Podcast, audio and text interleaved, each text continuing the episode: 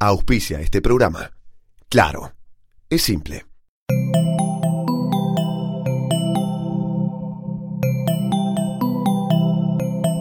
Estás escuchando Posta, Radio del Futuro.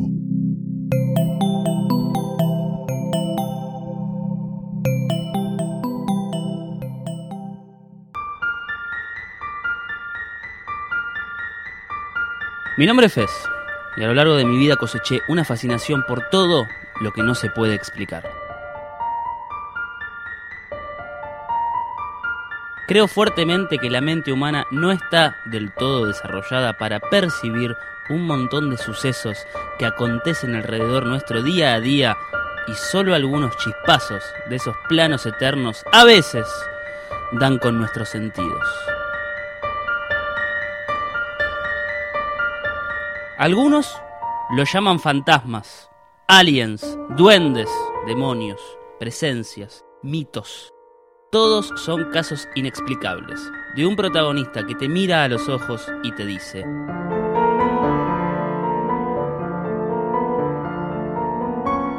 juro que es posta. A lo largo de este podcast visitaremos casos de hombres y mujeres que juran haber protagonizado un hecho paranormal que al día de hoy no le encuentran lógica. Nada de lo que escuchen acá está tomado con un tono irónico, sarcástico o cómico. Nosotros los escuchamos. Nosotros les creemos. Los cementerios son la manera que tenemos los vivos para homenajear a los muertos. Y alrededor de cualquiera de ellos hay más historias que cadáveres enterrados. La protagonista del capítulo de hoy tiene varias para contar, porque su vida se vio estrechamente marcada por un cementerio. Soy Kitty Locane y juro que es posta.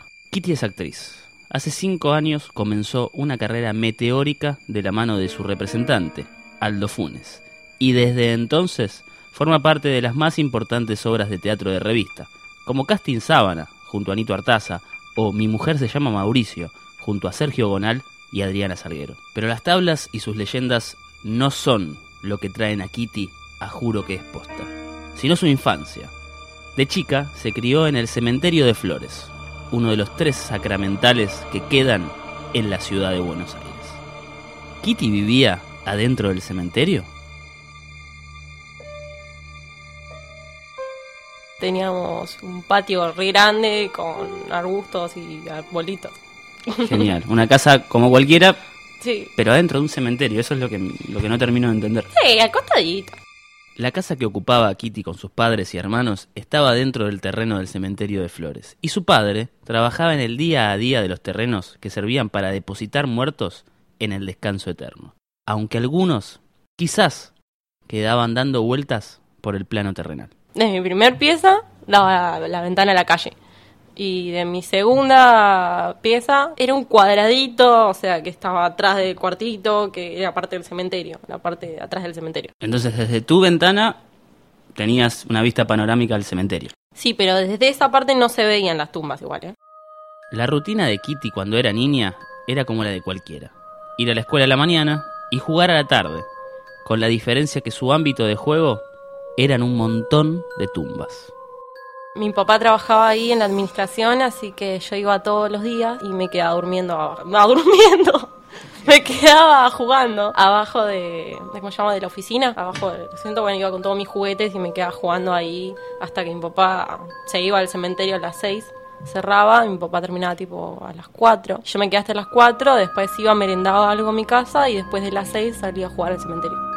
Las ceremonias de entierro eran algo común en la vida de Kitty, y ella aportaba lo suyo. Tocaban algunas trompetas o no sé, era mucha gente, sí, no sé, era chiquita. Me acuerdo que, que había gente que estaba llorando o se sentaban en los banquitos y estaban tristes. Yo me acuerdo que siempre me ponía a charlar con la gente que se sentaba en los banquitos y yo me sentaba y me ponía a hablar boludeces, no sé, y me regalaba siempre un chupetín o algo. O sea, pero bueno, no sé, por lo menos se iban contentos después. ¿Notaron algo particular en Kitty? Usa la misma dulzura y simpatía para todo. Ese dato no es menor a medida que avance este capítulo, pues Kitty no se estremece por las cosas que a cualquiera de nosotros nos pueden llegar a helar la sangre. ¿Alguna vez viste un cadáver? Eh, no. No, por ahí huesitos o dentaduras, pero no, cadáver no. ¿En qué contexto veías huesos o dentaduras? Eh, por- porque ahí a veces quedan los agujeros en las tumbas cosas, por ahí, por ahí, no sé, se caer, no sé. Mi perro se revolcaba ahí. Yo le decía, perro, tiene que salir de ahí, y bueno, pues, se veían cosas, partecitas de cosas. Pero los cementerios contienen fuerzas, y por más alegre que uno tome su estadía, esas fuerzas se van a expresar. Kitty lo comenzó a entender a la hora de dormir. Todas las noches no podía dormir. Todas las noches me pasaba a la cama de mi mamá. Porque me daba mucho miedo dormir sola en mi cama. O sea, o dormía con mi hermano, o dormía con, bueno, con mi hermana, eh, o dormía con mi mamá, o con mi papá. Iba preguntando. ¿Recordás algunas de esas pesadillas que no te dejaban dormir? No, no sé. Ay, sí, una me acuerdo. Ay, un señor horrible, horrible. Un- Una, como una vieja, una señora, pero muy horrible, con los ojos negros y como un peinado antiguo. Que se acercaba y se alejaba y tenía como unos dientes feos. Y sí, horrible. No, serio, espantoso. Me acuerdo que me levantaba siempre a las 4 de la mañana y me iba. Me levantaba y me iba al comedor que mi hermano sé que estaba despierto. ¿Las 4 de la mañana? Cuando nos visitaron los amigos de División Paranormal Argentina, nos explicaron que la mayor cantidad de episodios paranormales se dan entre las 3 y las 4 de la mañana. ¿Por qué? A esa hora los ciclos lunares generan tantos movimientos electromagnéticos en la Tierra que le dan poder a las entidades a la hora de actuar. Algo así como el momento más espeso de la noche. Kitty no solo sentía sucesos cuando estaba dormida, también percibía algo despierta. En esa casa te sentías observada, o sea, todo el tiempo. Eh, vayas donde vayas, sentías que alguien estaba mirándote todo el tiempo. Y eso medio como me quedó, porque, no sé, ahora medio que ya se me fue un poco, por suerte. Pero antes era bastante feo, porque, no sé, no sé cómo decirte, pero sentías que todo el tiempo te estaban mirando. Yo estaba eh, sola en la pieza, yo tenía una cosa que no me gustaba que me miren cuando jugaba. Yo estaba con mis juguetes y cuando sabía que alguien me estaba mirando, dejaba de jugar. Me daba vergüenza. Entonces yo estaba jugando y sentía que alguien me estaba mirando. Yo me daba vuelta y no había nadie, pero sentía que me estaban mirando. Entonces yo jugaba así retrucho, ¿viste?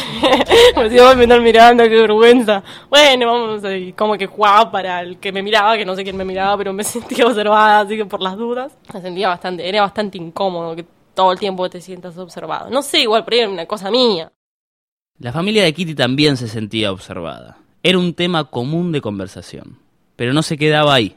A medida que pasaban los años dentro de la casa del cementerio de Flores, se acumulaban las historias inexplicables. Veían, por ejemplo, eh, gente que pasaba de la pieza al baño, de la pieza a la cocina, cosas así. Por ahí iban y no había nadie. O sea, eso era muy común. Pasaba todo el tiempo. Aparte éramos varios y no sé, por ahí decía, bueno, no sé, mi hermano que fue a la cocina y mi hermano nunca fue a la cocina. Si faltaban dudas de que la casa guardaba un misterio, también está el ejemplo de los ruidos. Por ahí estaba en la pieza y se escuchaban ruidos en el comedor o cosas así. O sea, no sé, me acuerdo eso, de los ruidos, o que mis perros ladraban mucho. Pero igual mi perro ladra, no sé, a una esquina. en serio, se queda ladrando media hora en una esquina. Eh, no sé, y por ahí, no sé, dice, oh, mira, algo está mirando el perro. Y me da miedo. ¿Cómo describirías esos ruidos? Como No un sé. golpe, como un chasquido. golpes, a veces se escuchaban golpes en la pared, o cosas así. Hasta que se dio el episodio de la puerta. Dormíamos en camas marineras y yo estaba arriba, mi hermana estaba abajo y se abre un poquito la puerta. Y entonces, bueno, yo, me la pasaba llorando, todo, te tenía miedo. Era como, pero abrieron la puerta y mi hermana se despierta, la cierra. Otra vez se abre otro poquito más. Y yo, ya me tapé todo con sábana. Pero la puerta se abrió otra vez. Bueno, ahí mi hermana se agarra, se, se estira el brazo, pa, cierra la puerta. Y así. Y abre con todo la puerta. Y golpea contra el mueble.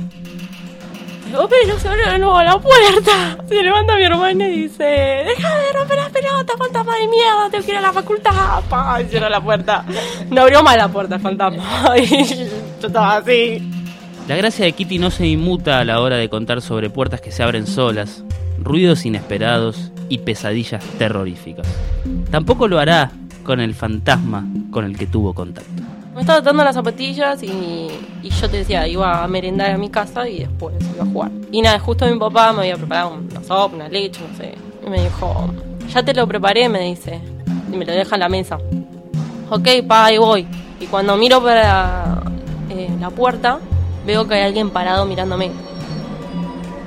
Era alguien que estaba apoyado contra el marco de la puerta. No sé, y se le veía la silueta de la persona. Y nada, aparte yo estaba agachada en el piso dándome las patillas. Y lo veo y me quedé mirando porque era transparente, pero se le veía la forma. Y nada, mi papá me dice, bueno, como no veniste lo llevo. No, no, no, papá, voy, voy, voy, voy. Lo traspasó. Como, como Uy, dije yo. tu papá traspasó a, a esa... A esa figura. Ay, pasó por la puerta. Yo dije, te dije que ahí voy. Bueno, y volvió a traspasar. bueno. Y ahí volvió a aparecer eh, esta persona. No, nunca se fue. Kitty tuvo contacto directo con una presencia que se manifestó delante de ella. Una auténtica rareza en el terreno de lo paranormal. Hace falta que una presencia sea muy poderosa e inteligente para poder materializarse frente a una persona por un tiempo determinado. Kitty no solo la vio, también le pasó por al lado. Yo no lo iba a traspasar. Me daba como impresión. Así que me pasé por el costadito. Cuando pasabas por el costadito esos segundos que me imagino que duraron tres horas, que te miraba, miraba para otro lado. tocarlo, no sé. O sea, yo no, no, no veía un rostro. ¿Viste cuando sentís que alguien te mira? Y pasé po- por al lado y, y sin tratar de no tocarlo. Es como decirte, sí, vos ves el agua por donde llega, pero no, no, no tiene forma, o sea, no tiene cara ni nada. Exacto. Y no estaba vestido, no tenía ningún. No sé, porque era todo transparente. Era una, Solamente una forma. era una forma. ¿Alguna vez volviste a ver algo parecido a eso siquiera? No. Como ese, no. Kitty tiene una forma de llamar a las presencias. Les dice loquitos. No cree que sean fantasmas, sino personas reales que deambulaban por el cementerio. Inclusive cuando el cementerio estaba cerrado. Estábamos con mis amigas ahí paradas, eh, eran en unos caminitos que, que entre cada caminito hay florecitas y hay pastito. Y nada, estábamos ahí y mi amiga me acuerdo me dice, mira ese que viene allá. Y dobla, de atrás del panteón, un tipo todo blanco. Bueno, como si tuviese ca- caído harina, ¿viste? Y tenía un sombrero como de pirata, ¿viste? Y tenía como una bolsa tipo de cartero, así, grande. Y no sé, ropa tipo como un saco largo. Pero todo blanco. Todo blanco. Todo, todo, todo completamente blanco. Y venía caminando hacia nosotras. Y... le- perdón, les decía algo, las miraba. No, nos miraba fijo y venía caminando hacia nosotras. Nada más. Igual estaba bastante lejos. Y venía caminando hacia nosotras mirándonos. Y tenía los ojos muy abiertos. Porque después de cerca lo vi. Eh, y mi amiga se queda petrificada. Yo también, pues nos quedamos mirándolo. Eh, ya cuando estaba a unos metros, unos 5, 6 metros, poner, veíamos que venía hacia nosotras. Y, y ahí nos, no sé, nos asustamos. O sea, ahí sí lo vimos mejor, era todo blanco y estaba vestido así. Y cuando se empezó a acercar más, más, más, más, en un toque pasa el panteón y dobla un poquito y se acerca más a nosotras, ahí entré, salí corriendo. Porque si es un loquito, yo no sé lo que puede hacer. Y más que estaba todo blanco y con los ojos muy abiertos y mirando así y, y todo blanco, blanco, blanco. Y dije, "Usted está muy loquito. Entonces salí corriendo y entro a mi casa. Y cuando miro, mi amiga no me seguía. Entonces salí corriendo atrás y mi amiga se había quedado petrificada mirándolo. O sea, dura mirándolo. Pues mi amiga se asusta y se queda dura. De esas personas que no corren. Vení para acá, agarré el brazo, salimos corriendo. El tipo seguía ahí. El tipo venía caminando hacia nosotras. Y empezamos a correr para adentro y cuando entramos estábamos, oh no, no sé qué, todo, ¿viste?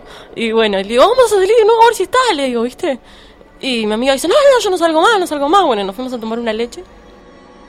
Y, y nada, bueno, y nada, nos quedamos charlando sobre ese tema, después salimos y ya no estaba más. Y después le dijimos a lo de seguridad, porque después de las seis no puede haber gente. Así que dijimos que habíamos visto a alguien. ¿Y el de seguridad encontró a alguien? No. Siempre que vi cosas así, le decía a los seguridad después no encontraba nada. Y quedaba yo como, te juro que lo vi. Busca bien. Ese no fue el único loquito con el que Kitty interactuó. En el medio de la entrevista recordó uno inclusive más intenso. Yo estaba del lado afuera del panteón y yo estaba eh, al lado siempre seguía con mis perros, los de guardia, los de seguridad. Estaba un, policía eh, hablando con otro policía. En el panteón tiene unos ventanales enormes, ¿no? Y bueno, yo estaba justo donde está en ese pasillo que estaba diciendo antes. Entonces estaba eh, mirando para dentro de la ventana, o sea, para dentro del panteón. Yo estaba fuera del panteón y estaba mirando para dentro del panteón, por esa ventana. Y cuando miro, pasa un tipo, viene un tipo caminando, era flaco, muy, muy, muy alto, tenía una cara como de muerto, parecía. Eh, tenía la cara toda chupada y era muy flaco, y los ojos muy abiertos. Y venía caminando hacia mí. Estaba, era un señor grande. Y venía caminando eh, hacia mí y no paraba. Y cuando llega hacia mí, se frena justo. Yo estaba, o sea, de atrás de la ventana y él estaba del otro lado y se frena justo donde termina la ventana y quedamos enfrentados. Y ahí me mira a los ojos grandes y da la vuelta y sigue caminando. Como si hubiese atravesado la pared. Y yo le digo al policía, un loquito, un loquito. Le digo, adentro del panteón. ¿Dónde? ¿Dónde? Dijo, adentro del panteón. Pues ya había cerrado. Entonces eh, habló por con un micrófono que tiene. Me dijo, adentro del panteón parece caer, no sé qué. Quédate acá. Me Y entraron corriendo un par y yo lo vi a él que pasó con un par por esa ventana. Y yo le hacía señas. Ay, por el costado, se fue por el costado. Por donde está la pared. Si pueden atravesarlo mejor, pero por ahí se fue. Recorrieron todos y me vinieron a ver y me dijeron, no había nadie. Pero te juro que lo vi, te lo juro, te lo juro. No había nadie, me dice. Y deja de decir que ves cosas cuando no hay porque si no se recorren al pedo. De hecho, Kitty no fue la única que vio loquitos. Y mi mamá siempre, siempre, ella es la que más cuenta, que pone, que vio cosas. Una señora con un sombrero toda vestida de negro en mi casa que pasaba de la pieza al baño. Eh, una vez estaba en la pieza y dice que vio como una chica, como mi hermana, que pasaba de la pieza a la cocina. Y mamá le dijo, ay, pon una paz y tomamos el mate. Y cuando fue a la cocina, pues mi, hermana se demoraba, no había nadie. Y mi hermana no estaba ni siquiera en la casa. Y mi mamá siempre sintió ponerle presencias o vio cosas. O ella dice los apoyos espirituales, de cuando sentís que alguien te apoya la mano o algo. Dice que tenés que hacer con la mano así para el costado y te lo sacás. Y ya está.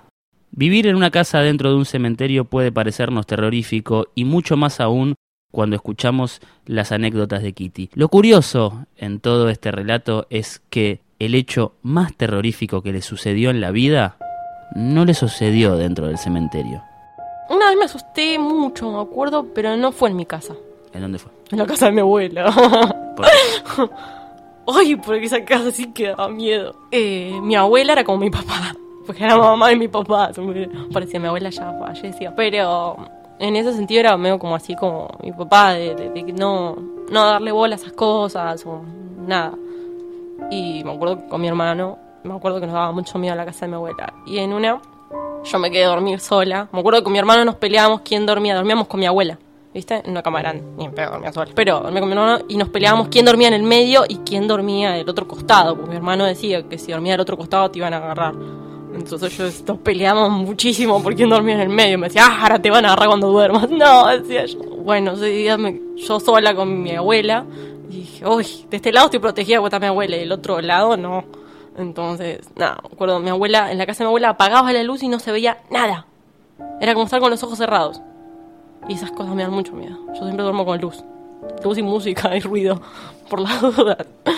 Bueno, y no se veía absolutamente nada, nada, nada, nada, nada. Entonces Eh, nada, pero no tenía ni ventanas esa pieza. Entonces nada, yo estaba durmiendo así con mi abuela, toda tapada, con mucho, mucho miedo, esperando a que amanezca. Y, de repente se escucha, tenía piso de, madera, mi abuela. Desde la cocina se escucha, pum, pum, pum, pum. O sea, como zapatos. Pasa por eh, la parte donde están, eh, una parte que ahí, ahí sí, en piso, o sea, común, y ahí no hacía ruido, de nada. Cuando vuelve a agarrar la madera, que está cerca de la pieza, pum, más cerca, pum, yo me quería matar. Pum, pum, más cerca, pum, pum, de que está cada vez más cerca hasta que llega el sonido hasta la punta de la cama, me acuerdo. Y se para. Yo estaba, no veía nada, o sea, estaba con los ojos abiertos, no veía nada. Se empieza a sentir delante mío, hacia el costado mío, que no había nada. Que de este lado estaba mi abuela, del lado derecho, y del otro costado no había nadie. Pum, pum, se escucha bien cerca. Yo estaba obviamente toda tapada. Y de repente se escucha. Pum, rápido, como que sale corriendo. Y la, luz de mi abuela apenas la toca se prende. Pum, se prende la luz completamente de la pieza. Y yo la despertó mi abuela. Y le digo, abuela, abuela, ¿qué me? Se prendió la luz. Ah, luz de mierda, la apaga. Ah, me quedé con la luz apagada. Y no escuché más nada, pero me acuerdo que me asusté muchísimo, ¿sabes? No volviste a dormir en toda la noche. ¡No! Me tapé y me quedé ahí, no sé qué hacer. Me hice un, bien un pollito, bien, bien, bien. Comprimido ahí en medio de la cama y, y rezaba que amanezca. Bueno, me moría de calor ahí abajo, pero no me iba a salir de ahí. No era ni cerca del cementerio esto. No, la casa de mi abuela no. Al final de este episodio, Kitty recordó más cosas de las que creía haber vivido. Durante toda la entrevista estuvo acompañada por Aldo Funes, su manager, que nos dejó una reflexión final grandiosa para decirles hasta la semana que viene. Creo que siempre eso lo ocultó y ni siquiera lo hablaba en la casa. Entonces eso para ella fue a un principio normal, hasta que, bueno, después cuando ya, se- ya no vivió ahí o tenía otro contacto, se dio cuenta que realmente no era... Y lo va a negar siempre, que va a haber la gente transparente y puede haber alguien transparente. Ella le ¿Cómo llama no? loquito. Lo que pasa es que ella le llamó loquito a esas cosas raras que alguien le llama fantasma y ella le llamó de chico loquito. De chiquita le llamó así y le quedó eso, pero se está refiriendo a eso. Te cuento una, una anécdota Por favor. para que la podés descifrar un poquito cómo es, porque es una persona muy inocente. Yo siempre le digo a la, ma- a la mamá que le ha dado una edu- educación, porque es muy educada. Y ella cuando yo la, este, la conozco, ella va a buscar trabajo a un teatro de actriz. Nadie en el mundo va a un teatro a buscar trabajo de actriz Bueno, yo no sabía. tenía ella dijo bueno voy a hacer cuenta que alguien que trabajar en, una- en- en un bar y va a un bar tiene trabajo es una cosa pero si vas a un teatro quiero trabajar de actriz lo más fácil que te ponen un patadón aparece y entra al teatro teatro Los Ángeles un teatro que también con bastante problema con los fantasmas y yo venía bajando de casualidad y entra un tarunguito porque tenía 17 años, ¿no? Y me dice, ¿acá hacen casting? Sí, si alguien viene y pide la sala para hacer casting, dice, pues yo quiero ser actriz. Alguien que aparezca que yo quiero... Ya, ahí me- yo, yo que había te- te- trato Eh, con no. actrices de rentas, ahí no me detuve, digo, acá pasa algo. Y ahí la empezamos a charlar y me sorprendió de ahí que no nos separamos más, en el sentido de que le empecé a, a indicar la carrera, que tenía que estudiar, tenía que hacer danza, tenía que hacer teatro. tenía- Bueno, y hoy ella lleva cinco, cinco éxitos en su carrera, ¿no? Es así, es media distinta.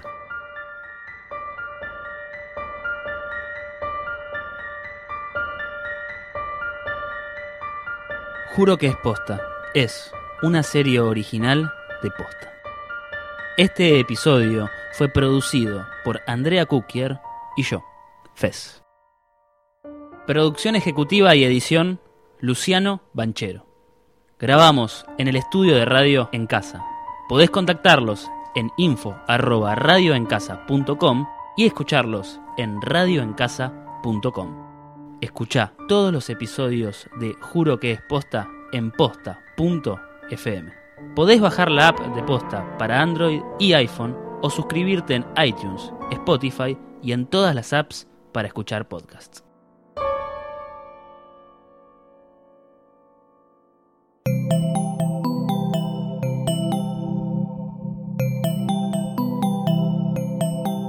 Si te gustó este episodio, hay mucho más para escuchar en Posta.